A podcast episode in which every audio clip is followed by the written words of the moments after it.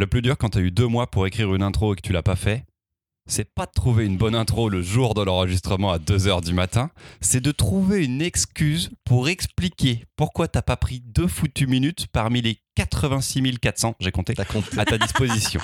Et ben non seulement j'ai pas trouvé d'excuse, mais en plus l'intro, elle est pas bonne. Allez, on commence. Ah oui, on est sur une intro euh, courte.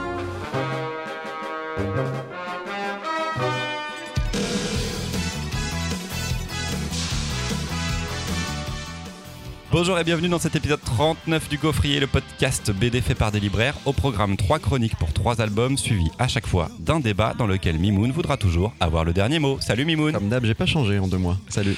Salut Louise. Oui, Et pas salut Marion. on a un Si, on léger retard sur On l'enregistrement. la salue, elle nous écoute. Voilà, elle nous écoute. Bisous Marion. elle est techniquement absente, ça fait bizarre, mais on espère qu'elle va arriver peut-être pendant l'enregistrement, ça serait plutôt bien. Aujourd'hui, on va parler des Indiens d'Amérique du Nord qu'on savait à peine qu'ils existaient dans Payer la terre, c'était moi. Il est la, trop tôt. rep- la reprise est compliquée. De football argentin peint à la truelle avec. La flamme. La truelle. Oui. C'est pas négatif dans ce que je voulais dire, mais j'ai pas trouvé d'autre chose. Et deux apprentis bébés brunes dans La nuit est mon royaume. Louis, c'est toi qui commences avec le nouvel album de Joe Sacco, sa première œuvre journalistique depuis près de 10 ans.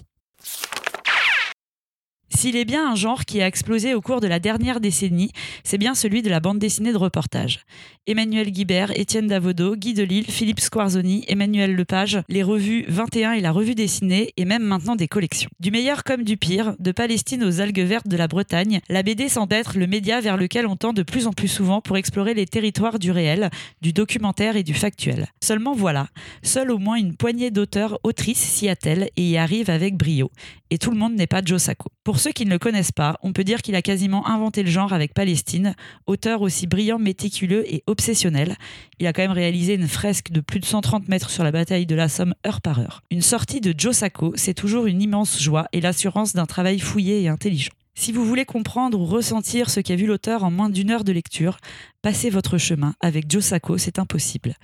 Si vous aimez tout comprendre, lire d'une traite, ne pas revenir en arrière, passez aussi votre chemin. Joe Sacco, c'est peu dire pour le qualifier que c'est dense, qu'il y a de la matière, plein de choses à lire et regarder. C'est pas que ça soit exigeant, je n'ai jamais aimé ce mot.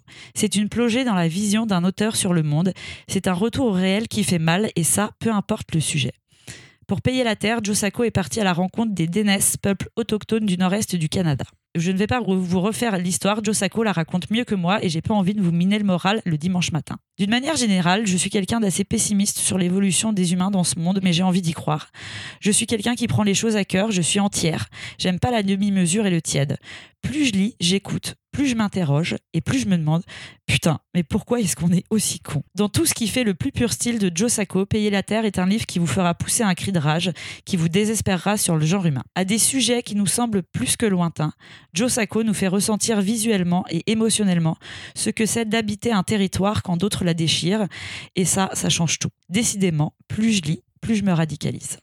C'est exactement la relance que j'allais te faire. J'ai dit, ah bah dis donc, depuis le début du podcast, euh, il y a un an et demi, Louise, euh, elle est politisée là quand même. Il se passe quelque chose. Mais oui, mais non, mais voilà. Chronique euh, pas rigolote du matin, mais Non, parce que le truc est pas très très drôle, mais voilà. C'est à retrouver chez Futuropolis. Mimoun, tu vas nous faire un petit topo sur Joe Sacco aussi, un petit peu peut-être sur ce qu'il a fait. topo. Peut-être un- topo, peut-être un tout petit topo. peu. Alors, c'est vrai que tu parlais de la BD du réel et de, de plein d'auteurs.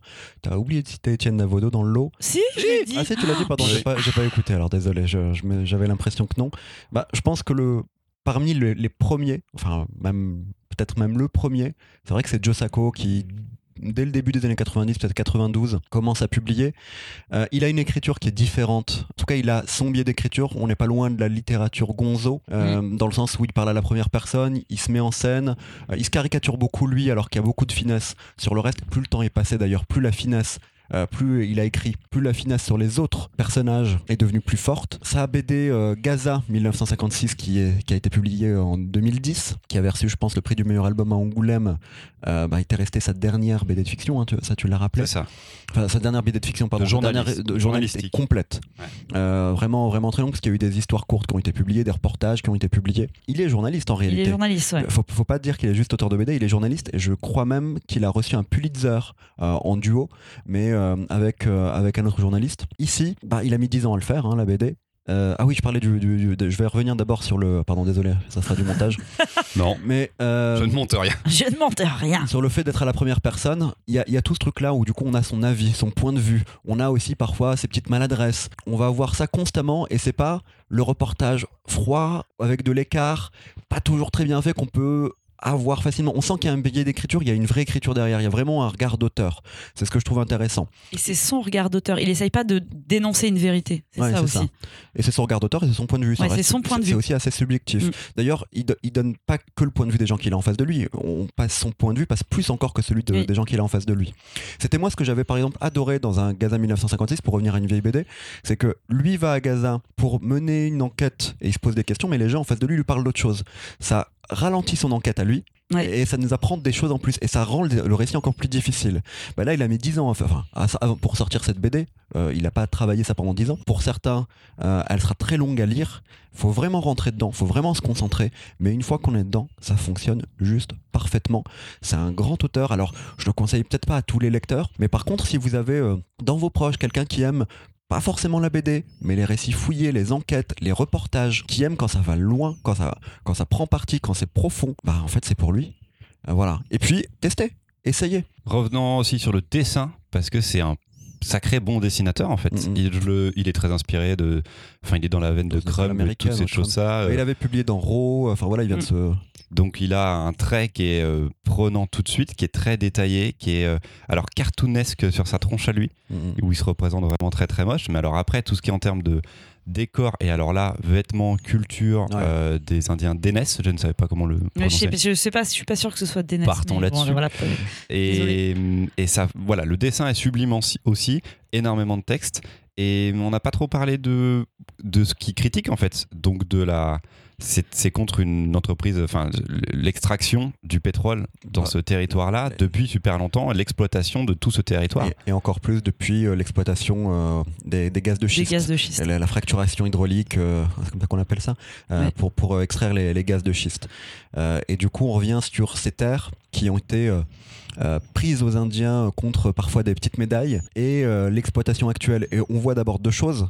On voit des Indiens qui essayent de vivre de manière, dès la couverture, ça on le voit en réalité, de manière un peu à l'ancienne, traditionnelle, et d'autres qui sont un peu plus modernes. Et puis on voit deux, cultures, une qui est venue profiter de l'autre en voyant bah, une certaine je dis pas une naïveté, mais une certaine forme de Oui. naïveté de l'autre. Ça a été pris comme ça. Et on voit les répercussions que ça a aujourd'hui. On voit des gens qui, euh, parfois, en fait, prennent ça positivement, en se disant que ça, c'est, l'objectif, ça va être euh, d'amener du boulot. euh, oui, parce que ça. sinon, ces, Ouais. ces, ces régions Sinon, sont désertées, quoi. Il n'y a pas grand-chose à, à Ouais. y faire. Et euh, l'autre qui se dit que bah, on est en train de détruire la terre, et l'auteur qui se dit qu'on est en train de détruire cette terre, euh, et que le prix à payer est peut-être euh, un peu trop fort. Mais surtout, on se rend compte d'une chose, c'est que ces- terres, on les a laissées, euh, entre guillemets, euh, notamment dans les réserves aux Indiens, et à chaque fois qu'on se rend compte qu'il y a quelque chose d'intéressant dessus, on, on vient rogner sur les réserves. Ce qui est, parce que je, je- la force souvent, je trouve qu'à Joe Sacco, c'est qu'il nous fait nous intéresser à des choses où, je veux dire, le gaz de schiste, je pense qu'on a tous entendu, enfin, on sait que c'est mal, quoi.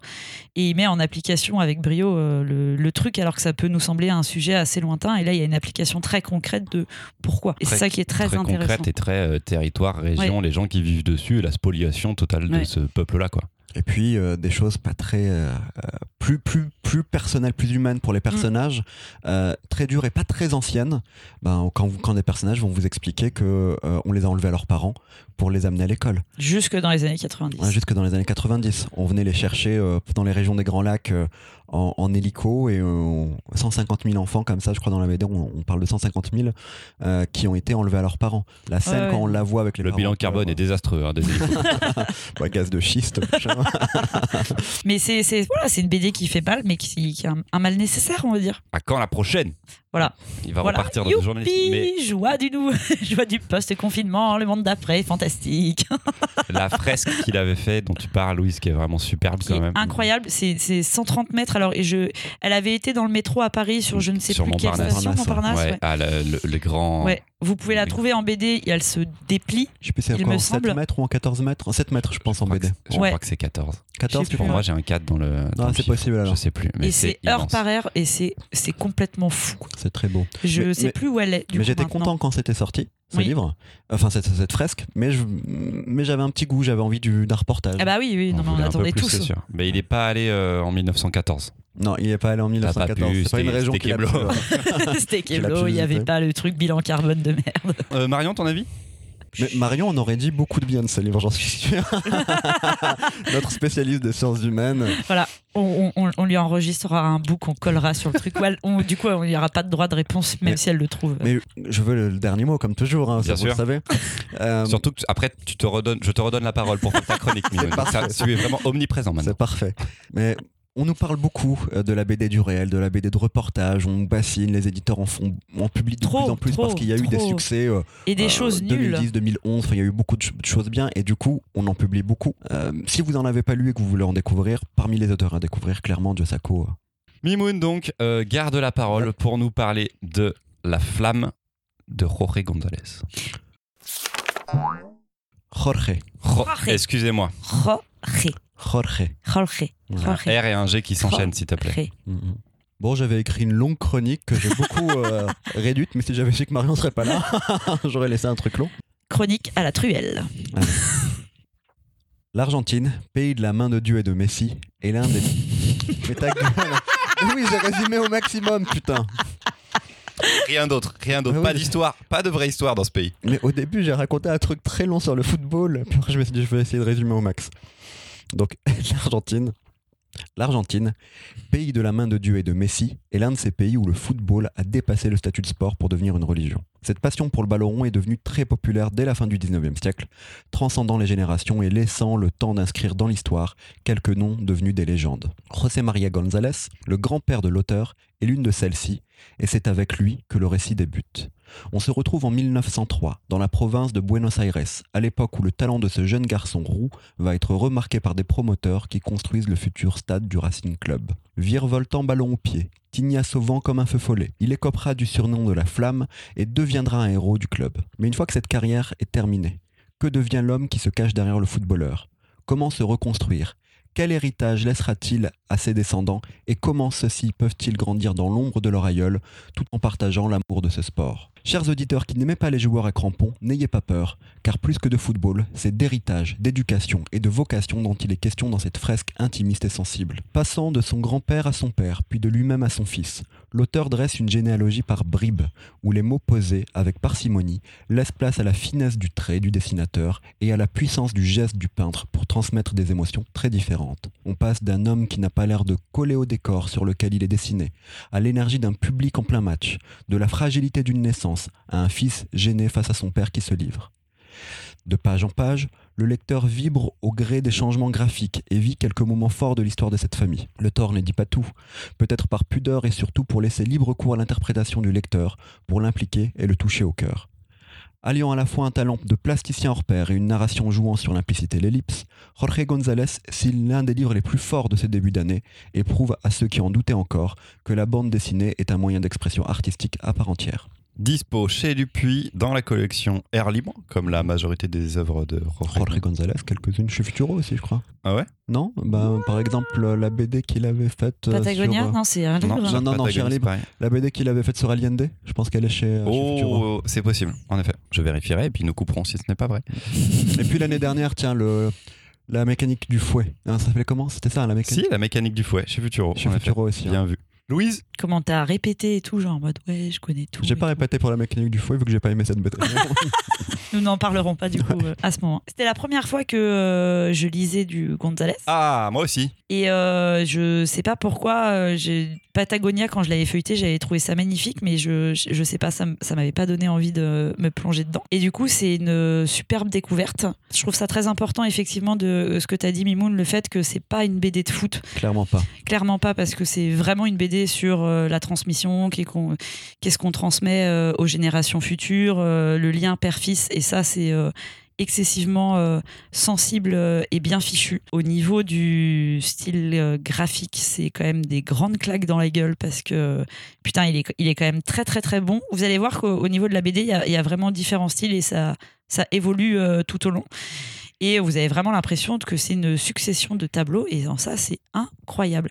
Il y a des choses sur lesquelles je suis moins convaincue sur la fin, qui m'ont moins touchée, mais c'est c'est impossible de rester euh, insensible face à ça. Par contre, c'est pas un dessin qui est coloré. Il faut imaginer des grands Il aime bien le gris. Il aime bien le gris, gris, le vert, un Ouais. peu de bleu. Un peu de La flamme euh, rouge, euh, elle ressort. Bah, du coup, c'est ce qui dénote. ouais. Ouais. les, les cheveux dénotent, mais on est quand même sur une palette plus, plutôt terne. Sauf la fin, quand même, les, les, les 100 dernières pages ou les C'est parce 70 qu'elle a- dernières, là. À la fin, on a euh, l'insouciance de l'enfant, la vivacité. euh, du coup, vous aurez au d'autres. pastel. ouais, voilà, pastel, vous aurez d'autres traits qui, qui, du Mm. coup, n'ont absolument rien à voir avec euh, cette, ces, ces histoires en noir et blanc du, du début du siècle, un, petit peu quelque part, quoi. Non, non, c'est vraiment, vraiment à découvrir et c'est ce que tu as dit. Enfin, c'est un plasticien qui est assez incroyable. Je sais pas combien de temps, par contre, il passe à faire. Ça, j'aimerais bien savoir parce que c'est ça doit être un boulot, mais Oui, il y a certaines De doubles pages immensissimes qu'on Ouais. a, on a l'impression qu'elles doivent être beaucoup plus grandes au oui, format quoi réel ces que la- formats euh, quel est son format parce qu'après il Ouais. passe sur une page et on a des plus petites cases là c'est assez intéressant de, de voir la différence et puis on sent la peinture je trouve qu'on ressent déjà du relief dans ce qu'on est en train de lire Ah ouais, il y a du grain. C'est pour ça que ouais. je parle de plasticien.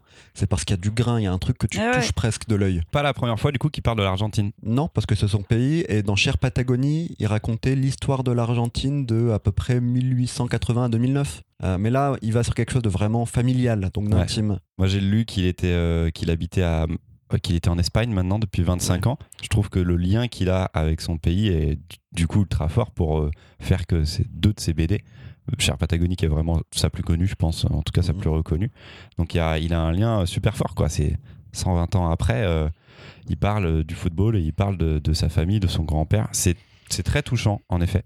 Donc euh, moi qui aime dont je me fous totalement du foot on va dire ça, ça a bien fonctionné donc je l'ai lu au début de confinement donc ça fait très longtemps mais j'en j'en garde un super bon souvenir de, de voilà sais pas incroyable non plus c'est plutôt chouette Ouais, ton c'est- petit truc de famille Alors, moi, ça m'a. mon avis est très pertinent. Bravo, Christopher. Pendant que je parle, je suis en vraiment en mode bravo.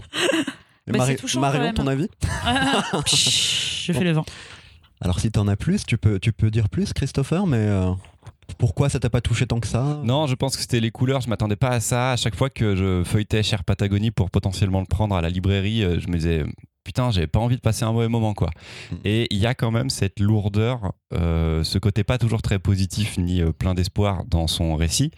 Malgré le fait que normalement, enfin, j'ai l'habitude peut-être quand on parle de sport que ce soit enlevé, qu'il se passe quelque chose, tu vois. euh, Il y a euh, des documentaires là en ce moment sur euh, The Last Dance, sur les, Mhm. les, les- les Chicago Bulls et tout dans les années 90 et tout. Donc c'est c'est assez grandiose. Et là, en fait, on est sur. Il se resserre sur la famille et sur ce personnage-là, sur la difficulté aussi qu'avait l'Argentine à ce moment et ce qu'elle pouvait en effet trouver peut-être dans le football qui était un, un divertissement qui, qui plaisait à tout le monde et qui était très simple. Il suffisait de trouver un terrain. Donc, euh, donc c'était chouette là-dessus, mais. euh, voilà, elle m'a pas marqué beaucoup plus. J'aurais voulu Ouais. plus de jolies couleurs. Pourtant, il y a des trucs qui sont beaux. La, la, la lettre de la mère au fils, là. A- C'est- Je trouve qu'il y c'est- a tellement de trucs dans ce livre. Ouais. C'est même oui, difficile. oui, oui, euh, c'est- très, très. C'est- euh, même difficile. Alors, il y a un truc qui t'a peut-être moins plu de ce que j'entendais, Louise. euh, c'est à un moment donné, on va parler de génétique. Oui, euh, pour, pour venir à. Mais a un lien, en fait, je trouve, parce que c'est un ami d'enfance de l'auteur qui devient oui, qui devient. euh, ouais. Donc, il y y a- il y a ça. Il y a euh, en parallèle, ouais, il y a la mère, il y a la grand-mère aussi Ouais. qu'on voit un petit peu. Il y a tellement de choses, je trouve, qui, qui racontent en fond. Il y a ses amitiés d'enfance, il y a ses amis qui sont bons au foot mais qui veulent pas faire carrière. Bah, alors c'est leur- biologiste, ça. Non C'est pas Ouais, c'est ça. biologiste Ouais, Alors, c'est que- ça, alors c'est que leurs parents les poussent. Les pouces, ils veulent Euh, absolument. Il y a euh, son rapport à, à- à son fils que moi je trouve aussi très beau. En fait, c'est un livre qui va Mm. parler d'éducation, d'erreurs commises dans l'éducation, de cycles qui se répètent. Et d'une certaine manière, c'est un- une, une sorte de preuve d'amour filial, un truc qui- qu'il écrit pour son fils, pour le décharger de tout ça, pour lui raconter euh, cette histoire passée et pour que lui soit un peu déchargé de tout ça. Et d'ailleurs, c'est cette insouciance-là qui nous montre, c'est euh, l'enfant qui vit sans se prendre, de, sans se prendre la tête Mm. et euh, à la fin. Et je trouve ça très beau. Moi, j'avoue que là, quand je vous en parle, j'ai des frissons. Ça m'a foutu des frissons. cette BD, et j'ai versé ma larmichette. Je trouve que le fait de. Et ça a toujours été le cas dans les BD de Jorge González. Moi, je vous conseille Cher Patagonie, je vous conseille Bandoneon. Euh, deux BD que j'ai. J'aime moins quand il est avec des scénaristes. Ça, clairement, à chaque fois qu'il est avec un scénariste, ça me touche moins. Euh, mais quand il écrit euh, de lui-même, il y a un truc dans, dans l'ellipse, dans le fait de pas tout dire, dans le fait de laisser soit l'intelligence du lecteur, soit l'interprétation, qui, moi, fait que, ben, entre deux ellipses, entre deux scènes où il dit pas tous les mots, ben, en fait, moi, je m'implique. Et j'essaye de comprendre ce qui est en train de se passer. Enfin, je me dis pas, euh, bon, bah là, qu'est-ce qui se passe? Je, fais un lien. Et ce lien-là, en le faisant, il y a un truc qui me touche. Oui. Non, mais c'est sûr. Après, ce qui est assez frappant du coup dans la BD, c'est que sur trois générations, en fait, vous, vous verrez que les, les enfants ne font absolument jamais ce que, ce que veulent les parents. Et c'est le cas pour toutes les générations. Parce que le gamin, au début, euh, son père ne veut pas qu'il fasse du foot. Après, c'est l'inverse. Enfin, c'est- c'est ça qui est assez, c'est ça qui est assez fou, c'est qu'on a l'impression effectivement qu'il fait cette BD pour son fils, parce qu'on a l'impression quand même que sur les trois générations, ça n'a ça n'a jamais marché au niveau de, au niveau de la relation parent-enfant. Et c'est ça qui est assez, euh, assez beau quelque part. Gros coup de cœur pour moi en tout cas. Ne m'écoutez pas moi, écoutez Mimoun et Louise. Troisième Voilà. chronique, euh, c'est moi qui m'en charge avec La nuit et mon royaume. Ceux qui vivent, ce sont ceux qui luttent. Commencer une BD sur l'adolescence en citant Victor Hugo, c'est pas le conseil que j'aurais donné pour une BD sur deux adolescentes qui vont tout faire pour réaliser leur rêve de vivre de leur musique avec un clavier et une guitare. Il est pas punk pour un sou le Victor au début. Et pourtant, Pourtant, c'est une lutte flamboyante que vont mener Nawel et Alice. Dès leur rencontre, une lutte pour se démarquer dans ce que leur quartier difficile peut imposer quand on devient inconditionnel de Paul McCartney.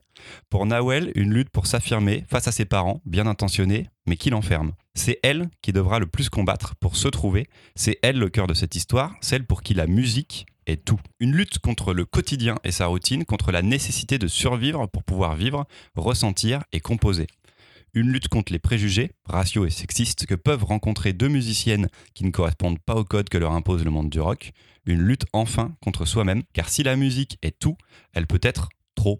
Elle prend trop de place et laisse s'engouffrer la tristesse. On ne peut pas gagner à chaque combat. Vivre est une lutte et une guerre où chaque bataille laisse des traces physiques et mentales. Nawel n'en est qu'au début de sa vie et pourtant la lutte elle connaît, elle s'en nourrit, elle la transforme en mélodie pour y trouver sa liberté. Claire Fauvel a réussi à mettre en planche une adolescence lumineuse et inspirante, une adolescence transpercée par le doute et la souffrance, mais qui se nourrit de la douleur, de la peur, de la frustration, de la jalousie et de l'amour, pour la tourner en force, pour en faire de la musique et pour emplir la nuit de tout ce qui fait vibrer une jeunesse. Cet album me ramène à des nuits de rêverie, de fantasmes et d'envie, entouré de mes amis. S'il faut lutter pour vivre, alors grâce à cet album, je suis prêt à me battre. Waouh Oh, j'ai beaucoup trop aimé, c'était trop bien. C'est trop bien. C'est disponible chez Rue de Sèvres et je vais redonner la parole à Marion. Merci Marion. Mimoun. Non, peut-être Louise. Allez moi. Louise. Moi, j'ai tou- j'ai souvent un problème avec euh, Rue de Sèvres parce que je comprends jamais euh, à qui ces albums s'adressent. Je, je, je m'explique. L'album, je l'ai trouvé. euh, Parce qu'on a dit que Louise était un peu plus politique en ce moment, c'est parti, c'est maintenant.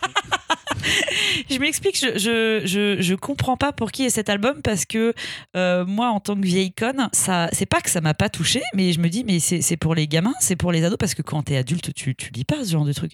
C'est un peu niais. C'est pas niais, mais c'est une histoire Oui, d'adolescence. c'est une pourrait- voilà. Ça a une, ça a une naïveté, naïveté de l'adolescence. Naïveté. Ça peut être lu par des, c'est ado adulte, ça peut être lu par des ados. Des... Moi je pense, moi ça m'a Ou alors, non mais c'est Ouais. lu par des adultes qui ont toujours rêvé de monter un groupe de rock et du coup euh, ça te fait kiffer de repenser à. Non, parce à que ce pour moi, la musique est importante là-dedans et, Claire Fauvel, elle fait passer ça très bien. Mais je, c'est une histoire sur l'adolescence et sur une, sur la, sortir de son milieu, sortir de plein de choses et y trouver ce qui va faire de toi un ou une adulte, tu vois.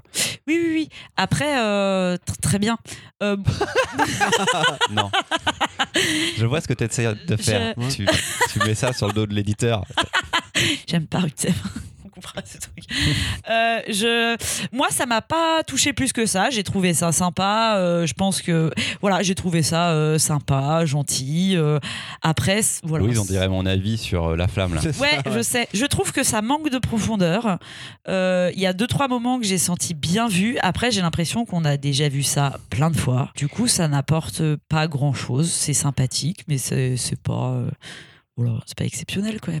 Puis elle se fait avoir par un garçon, et puis machin, et puis elle en veut à sa copine, et puis euh, machin. Enfin, tu Histoire d'ado, quoi. Mais Oui, qui mais fonctionne, qui est très juste dans le ton, dans les mots, dans, dans beaucoup de choses en fait. moi, j'y ai pas cru à ce truc. Vous n'aimez pas le rock. Non, mais j'aime pas le rock, voilà, effectivement. Euh, la nuit est fauve, euh, mon royaume. est- Oui, les, les moments de chanson, Ouais, c'est très moments- compliqué. Ah ouais, c'est- Ah, ça marche BD, pas du tout, c'est l'enfer. Et, Ouais, et ça, ça ne- marche pas du tout. Là, je les passe presque euh, les paroles. euh, tant qu'il n'y a pas de musique, on peut Puis rien tu savoir. vois venir le fait que l'autre il va lui piquer ses trucs. Enfin, Je je veux spoil dire, pas. mais Ah je ouais spoil pas. Bah Voilà, bah, tu j'ai un de le faire. Mais tu le vois venir quand même. Et que au final, voilà, mais ensemble. Mais c'est voilà, c'est mignon. Je pense que c'est pour les ados. En- alors après, c'est hyper vilain parce que du coup, j'ai enfin, en disant ça, on a l'impression que je prends des ados pour des jambons, mais c'est. Ou je sais pas. Mimoun, Alors- je vais répondre après sur toi, Louis, parce Ouais, que j'ai. Je vais revenir aussi peut-être un peu parce que je comprends ce que tu veux dire. Moi, c'est pas une BD, euh, c'est pas la BD que je vais m'acheter. Je, vais- je vais te le dire clairement. Et euh, comment dire, euh, je suis d'accord avec toi sur le, le fait de, de l'âge. On a du mal à, à savoir, on se pose la question euh, de à quel âge, euh, à quel public est destinée Oui. cette bande dessinée. Je m'étais déjà posé la question sur la précédente euh, BD de la dessinatrice, Fulan Devi, euh, qui était sortie chez Casterman, euh, qui était à la fois dans sa narration un peu naïve mais très dure en termes de Ah, récit. c'était trash quand même. Ouais, c'était trash parce que l'histoire de Fulan Ouais, Devi est voilà. trash. J'avais adoré euh, ce que Claire Fauvel avait fait avec, avec le Julia Billet, je crois, s'appelle la scénariste. Ouais. Euh, la guerre de Catherine chez Ruth Savrecy. Oui, ah bah, qui là fonctionnait qui avait été parfaitement pour primé Disney à. Angoulême. Primé jeune, Mais- Mais en fait, je vais revenir en disant que en fait, ce bouquin, moi je trouve que je pense qu'il a un vrai public. Parce que déjà, il y a des âges, entre 14 et 16 ans par exemple, où on a du mal à, à trouver. Et je pense que ça. Enfin, les, les livres qui correspondent, où les enfants se cherchent, je pense que ce, ce livre-là, moi je le conseille à ces âges-là, et j'ai des beaux retours, et je vois des adultes aussi le lire et l'apprécier. Fulan Devi, j'avais trouvé ça dur et je le conseillais à la fois aux adultes, mais je trouvais que la narration euh, était un peu compliquée, mais ça a plu à des adultes, mais je le conseillais moins à des ados. Ah ouais, Là, je peux, je, euh, je peux le conseiller et j'ai des beaux retours et ça marche. Après, c'est euh, la force aussi de, de, de cette dessinatrice, c'est de pas aller chercher euh, de l'adolescence euh, facile.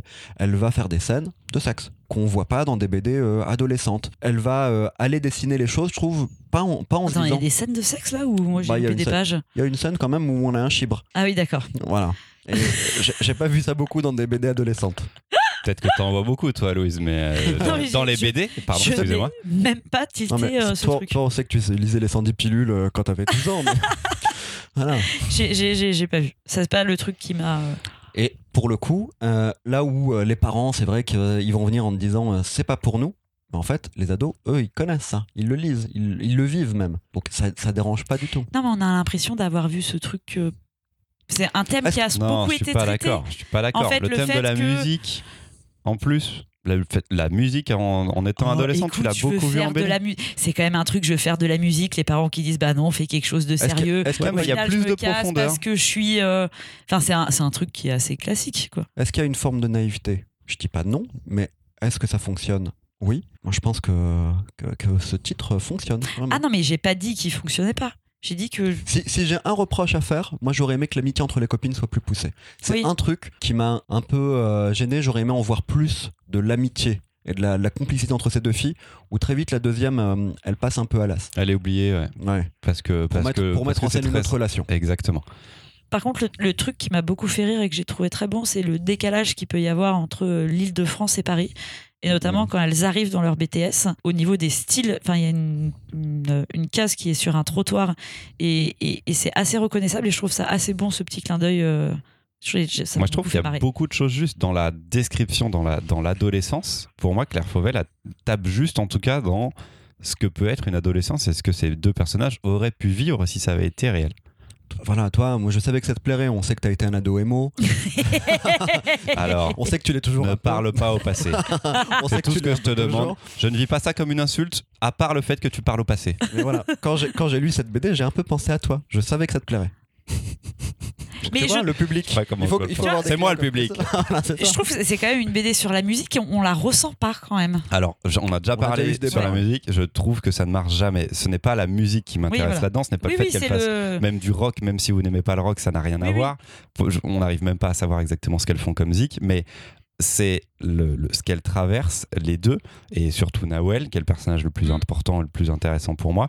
Et euh, j'ai été ému à énormément de moments. La fin est pleine d'espoir, pleine de belles choses, et elle traverse des moments très durs dans lesquels elle va pouvoir se retourner vers sa famille. Il y a des, il y a des très très beaux moments euh, qui, qui, qui sont des, des choses qu'on peut vivre tous à l'adolescence et je trouve ça vraiment très fort.